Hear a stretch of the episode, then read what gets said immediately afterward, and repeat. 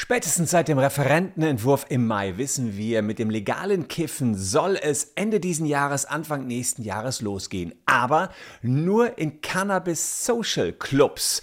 Wie die ausgestaltet werden sollen, hat der Gesetzesentwurf sehr genau geregelt und ich habe exklusiv mit zwei Betreibern von Cannabis Social Clubs gesprochen und die finden das gar nicht cool, was da im Gesetz steht. Sie sagen, so lässt sich das alles gar nicht umsetzen. So wird es nichts mit dem legalen Kiffen ab Anfang 2024. Wir als Cannabis Social Clubs können das gar nicht stemmen. Die gesamte Cannabis-Versorgung für ganz Deutschland, das klappt nicht. Schaut euch die Statements der beiden Clubs, die es schon lange gibt, an und wie weit das Gesetzesverfahren aktuell steht.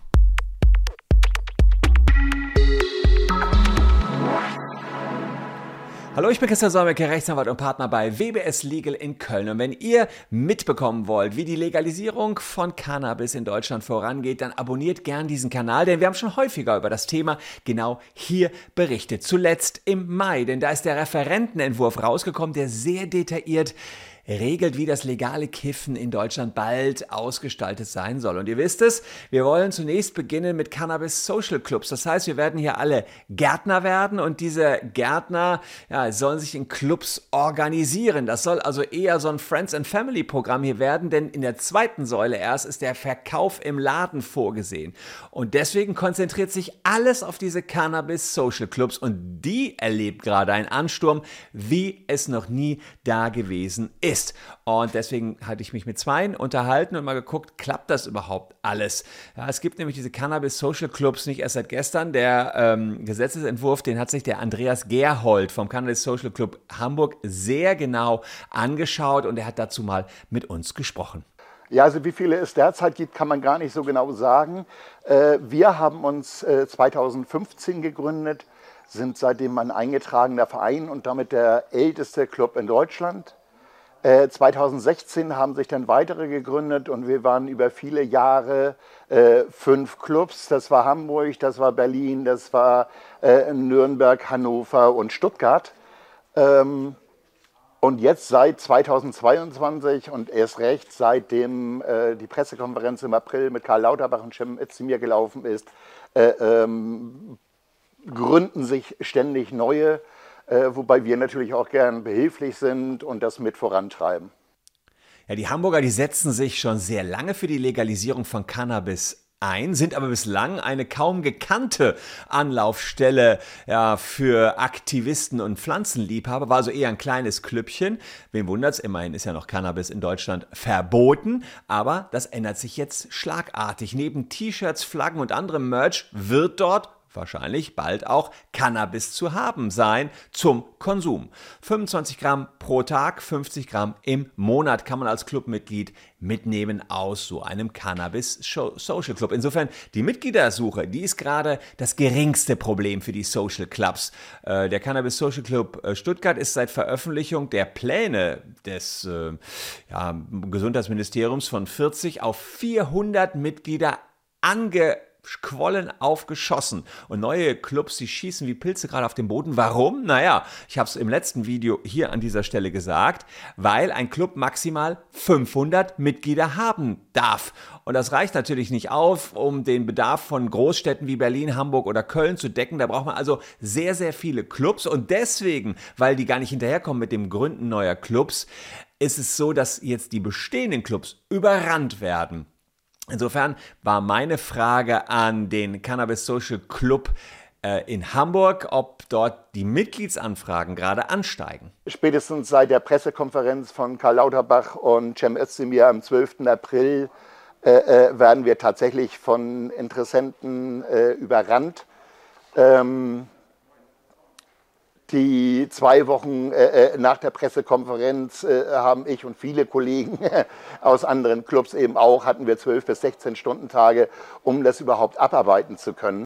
Ja, die Gründung von so einem Cannabis Social Club, die läuft aktuell erstmal formell ab nach dem deutschen Vereinsrecht. Also äh, Paragraph 21 Bürgerliches Gesetzbuch. Ein Verein, dessen Zweck nicht auf einen wirtschaftlichen Geschäftsbetrieb gerichtet ist, erlangt Rechtsfreiheit durch Eintragung in das Vereinsregister. Hört sich also erstmal relativ simpel an. Im Grunde kann jeder so einen Verein gründen. Das heißt, äh, man muss einen Vorstand wählen, man muss eine Vereinssetzung haben, man muss sich ins Register eintragen lassen und darf nicht kommerziell tätig werden. Und nur an Mitglieder darf das gute Gras abgegeben werden. Aber es gibt natürlich noch aus dem Gesetzesentwurf des Cannabisgesetzes viele Detailanforderungen, die auf die Clubbetreiber hinzukommen, die ich euch gleich nochmal zeigen werde. Aber hier noch kurz der Hinweis, schaut mal, ob ihr vom dieser Datenleck betroffen seid, ähm, denn es sind über 14 Millionen Deutsche hier betroffen. Ihr müsst nur auf den QR-Code gehen oder unten die Caption auschecken und dann kommt ihr auf diese Webseite eingeben und ihr bekommt 1000 Euro Schadenersatz Jedenfalls fordern wir das von dieser, wenn ihr betroffen seid. Jetzt mal kurz auschecken.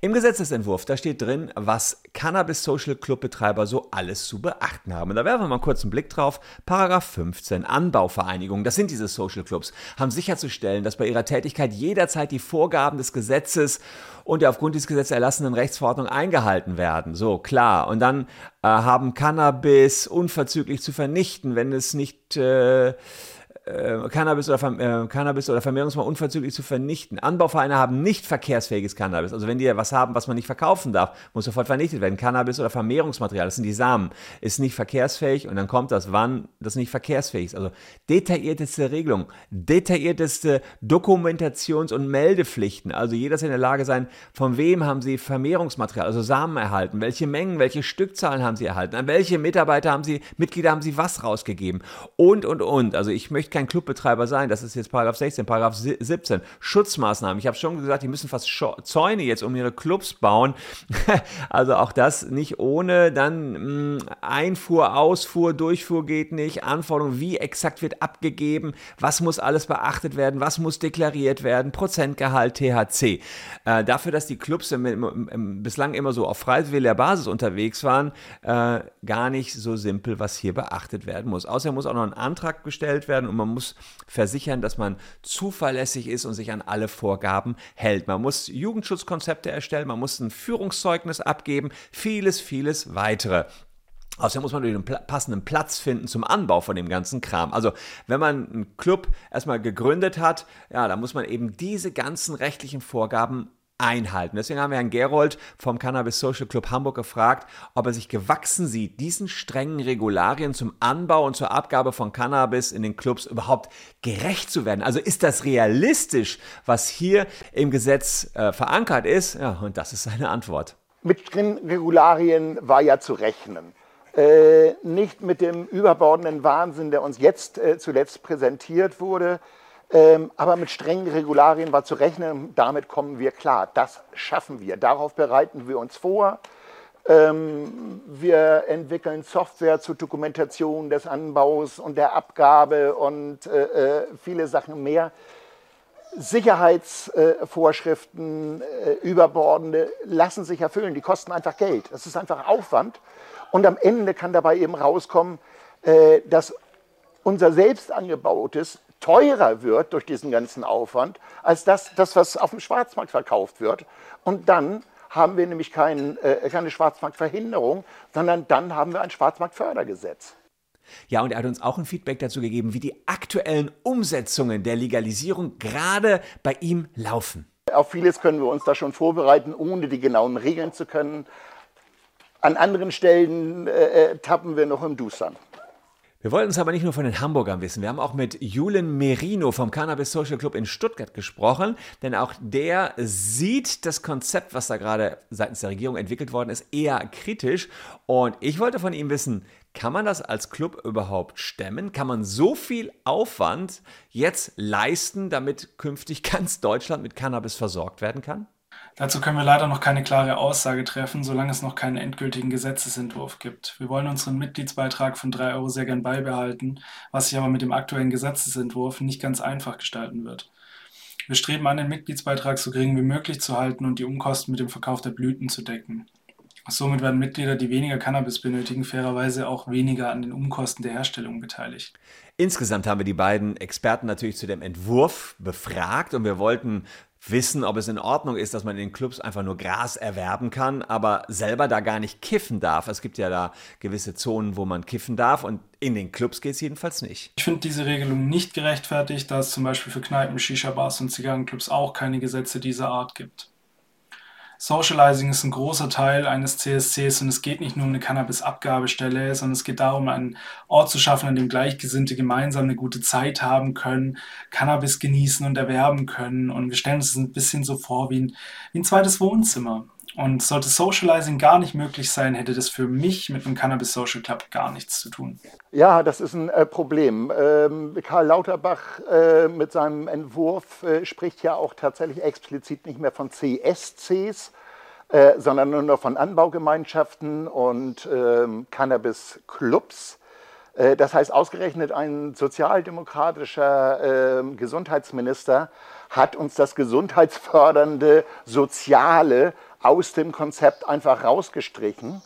Ähm, und das ist, das ist einfach äh, äh, kontraproduktiv. Ja, in meinem letzten Video hatte ich ja schon mal angesprochen, dass die Abstandsregelungen sehr, sehr äh, eng sind. Ich glaube 250 Meter oder so von Kindergärten, von Schulen entfernt darf man nicht kiffen. Und das führte beispielsweise in Hamburg dazu, dass man so gut wie nirgendwo kiffen darf. Also ich hatte euch die Google Map gezeigt, wo die ganzen Kreise sich überschneiden. Man sieht sozusagen äh, äh, äh nicht 250 Meter von Schulen, von Kindergärten, von dem, von dem, von dem. Und dann, dann bleibt nur noch irgendwie ein Randbezirk von beispielsweise Hamburg. Und deswegen wollte ich es auch vom Hamburger Social Club wissen. Wie steht es denn mit den Abstandsregelungen? Und das hat uns Gerold ähm, dazu gesagt. Wenn man jetzt in den Clubs den Konsum verbietet, sogar noch in einem Umkreis von 250 Metern drumherum, plus um Schulen, plus um Kindertagesstätten und so weiter, dann gibt es schon gar keinen Ort mehr, äh, in dem es in Hamburg überhaupt einen Club geben könnte. Und das geht in allen, das ist in allen Großstädten so. Ähm, damit äh, werden die, die Clubs wieder an den, an den Rand gedrängt, in Industriegebiete oder irgendwo anders hin, äh, während der Dealer weiterhin an der nächsten Ecke steht. Ja, die Tatsache, dass es jetzt immerhin eine Entkriminalisierung der Kiffer gibt, die findet Andreas Gerold natürlich sehr, sehr gut. Aber er hat noch weitere Kritik an dem Entwurf auszusetzen gehabt. Das will ich euch hier kurz äh, auflisten. Er sagt, die Überwachung, die Kontrolle der Clubbetreiber, die ist viel zu groß, die ist überbordend. Wir werden in die Nähe von Kriminellen gerückt, nur weil wir so einen Club betreiben. Außerdem, wir sollen Mitglieder und Konsumdaten an Behörden übermitteln. Das sind aber Infos, die gehen den Staat einfach nichts an. Also auch das ist noch eine seiner Kritiken. Außerdem sagt er, wenn die Mengen überschritten werden, haben wir viel zu krasse Strafvorschriften. Das heißt, hier müssen Strafvorschriften gelockert werden. Er findet die Vorschriften für die äh, Regelungen rund um den Samen, es sollen ja nur ein paar Samensorten zugelassen werden, völlig überzogen. Er sagt, in der EU kann man Samen einfach frei handeln. Die Samen selbst haben doch gar keine Wirkstoffe. Wo ist das Problem? Und er sagt, wir sind eigentlich Amateure. Wir haben aber jetzt die Verantwortung für die gesamte Cannabisversorgung Deutschlands. Wie soll das alles bitteschön noch klappen. Äh, das war noch seine Kritik. Zur Bekämpfung äh, des äh, Schwarzmarktes, das ist ja ein zentrales Ziel hier der Legalisierung, sieht es so aus, dass der Schwarzmarkt auf 200 bis 400 Tonnen geschätzt wird. Das sind ein Marktwert von 1,2 bis 2,5 Milliarden.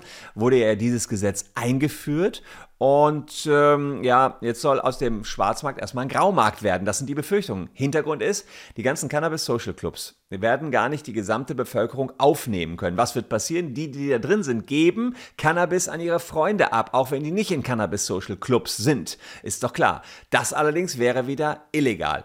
Und äh, die Mitglieder würden also legal erworbenes Gras in den Social Clubs, also aus den Social Clubs mitnehmen und illegal weiterverkaufen. Denn man hat 50 Gramm pro Monat. Das ist ja keine kleine Menge. Und im Referentenentwurf, in Paragraph 41, ist das weiterhin strafbar. Äh, das würde bedeuten, dass zwar der Schwarzmarkt mit gestrecktem Cannabis zum Teil verschwinden würde, aber eine kontrollierte Abgabe sieht ja auch anders aus, als wenn man das jetzt über solche Social Clubs zu regeln versucht. Und ein zentrales Ziel war ja auch der Jugendschutz und der Graumarkt würde eben diesem Ziel auf keinen Fall gerecht werden. Und äh, ja, man hat also neben Produkt, Produktqualität, Vertrauen in die Verkaufsstelle und Erreichbarkeit ist natürlich auch der Preis für den Konsumenten entscheidend. Und wenn es zu teuer ist, legales Cannabis, wird man auch weiter auf Schwarz- oder Graumärkte zu ähm. Deswegen wollten wir von den Hamburgern wissen, was äh, man dort von dem Gesetzesentwurf denkt und ob die primären Ziele, also Bekämpfung des Schwarzmarktes und der Jugendschutz, so mit den Plänen auch wirklich erreicht werden können.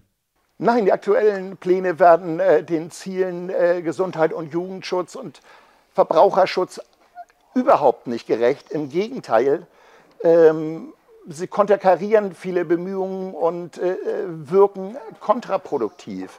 Wenn beispielsweise durch die Abstandsregelung Cannabis Social Clubs gezwungen sind, an den Stadtrand zu gehen oder in Industriegebiete zu gehen, ähm, dort nur begrenzte Sorten anbieten können, weil sie nur die zugelassenen zertifizierten, vom Bundessortenamt zertifizierten Sorten anbieten dürfen. Es auf dem Markt aber Zehntausende von Sorten gibt. Äh, unsere Ware womöglich noch teurer ist am Ende als auf dem Schwarzmarkt. Dann gehen die Leute doch, und das höre ich immer öfter, dann gehen die Leute weiter auf die, zur nächsten Ecke zu ihrem Dealer. Also ihr hört, das ist viel zu teuer, das Cannabis in den Clubs. Deswegen ja, geht man eher nicht davon aus, dass man eine Bekämpfung des Schwarzmarktes damit erzielen kann. Und einen der umstrittensten Punkte haben wir natürlich die beiden Clubbetreiber auch gefragt, Kiffen und Autofahren. Hier sind die Grenzwerte aktuell so streng, dass ihr viele Tage, nachdem ihr einmal gekifft habt, nicht mehr Auto fahren dürft, weil ihr einfach noch Cannabis im Blut habt oder THC-Gehalt im Blut habt, obwohl ihr mittlerweile völlig klar seid. Ja, und da sieht der Gesetzesentwurf keine sofortige Anpassung der Grenzwerte vor. Und deswegen haben wir gefragt, besteht denn hier Handlungsbedarf oder sollte das Verkehrsministerium bei der Evaluierung der Grenzwerte die Zeit bekommen, die es benötigt? Das ist ja jetzt vorgesehen. Man soll erstmal gucken, erstmal ganz, ganz streng. Also ihr müsstet quasi schon mittwochs kiffen, dürft dann bis sonntags nicht mehr Auto fahren, dann könnt ihr Montags wieder Auto fahren. Auch da haben wir die, die entsprechenden Fragen gestellt. Ja, das ist ein Thema, das ist eigentlich überhaupt längst äh, äh, überfällig und es hat mit der Legalisierung und mit der Entkriminalisierung eigentlich äh, nicht wirklich was zu tun. Das hängt nicht direkt zusammen. Ähm, derzeit werden Menschen äh, Führerscheine abgenommen, ähm, obwohl der letzte Cannabiskonsum Tage oder Wochen zurückliegt und äh, überhaupt keine Rauschfahrt vorliegt. Damit werden Existenzen zerstört. Ja, und dann gibt es noch eine zweite Säule der Cannabis-Legalisierung. Ähm, die steht noch nicht im Gesetz, aber da soll es darum gehen, dass man jetzt Modellregionen hat, die stehen im Vordergrund. Da will man Verkaufsläden haben, also keine Clubs, Verkaufsläden, freier Verkauf. Städte können einen Antrag einreichen, dass sie jetzt an Modellprojekten teilnehmen wollen. In Nordrhein-Westfalen hatten sich Städte wie Münster, Bonn und Köln bereits Interesse bekundet, aber ja, die Bayern haben schon gesagt, wir scheren da aus, wir wollen das nicht. Und die, äh, in NRW sagt man jetzt das Gleiche. Da sagt nämlich die CDU und äh, hier der Gesundheitsminister Laumann in CDU in Nordrhein-Westfalen, er ist gegen die Zulassung des Modellvorhabens, gerade auch mit Blick auf die Gefahren von Cannabis-bedingten Hirnschädigungen bei jungen Erwachsenen bis 25 Jahren. Ja, insofern ist äh, da ja, Gegenwind zu erwarten vom NRW-Gesundheitsministerium. Allerdings ist völlig unklar, ob das NRW-Gesundheitsministerium bei diesen Modellprojekten überhaupt Mitspracherecht hat. Das wird wiederum ja erst klar, wenn die weiteren Pläne für die zweite Säule, also freier Verkauf der Bundesregierung, vorliegen werden. Und das ist wirklich etwas, was wir hier mit Spannung erwarten und für euch auch dann kommentieren werden. Abo lohnt sich auf jeden Fall. Und äh, Gerolds äh, aller, Alex, Andreas Gerolds äh, allergrößte Befürchtung ist die folgende. Noch größer ist eigentlich nur die Befürchtung, dass die gesamten Verzögerungen, bis heute ist ja gar nichts passiert, dass die gesamten Verzögerungen bis 2025 weitergehen, wir Neuwahlen haben, diese Regierung zu Recht nicht wiedergewählt wird und das Thema damit vom Tisch ist. Das ist unsere allergrößte Befürchtung. Ja, hoffen wir mal, dass er damit nicht recht bekommt und äh, äh diese Schmalspur-Bürokratie-Legalisierung kommt, die ja jetzt erstmal geplant ist. Alles weitere kann sich dann noch entwickeln. Wir werden das hier für euch auf jeden Fall beobachten. Würde mich freuen, wenn ihr äh, noch ein bisschen dran bleibt und uns ein Abo da lasst. Wir sehen uns morgen an gleicher Stelle schon wieder. Danke, dass ihr heute meine Gäste wart. Bleibt gesund, liebe Leute. Tschüss und bis morgen.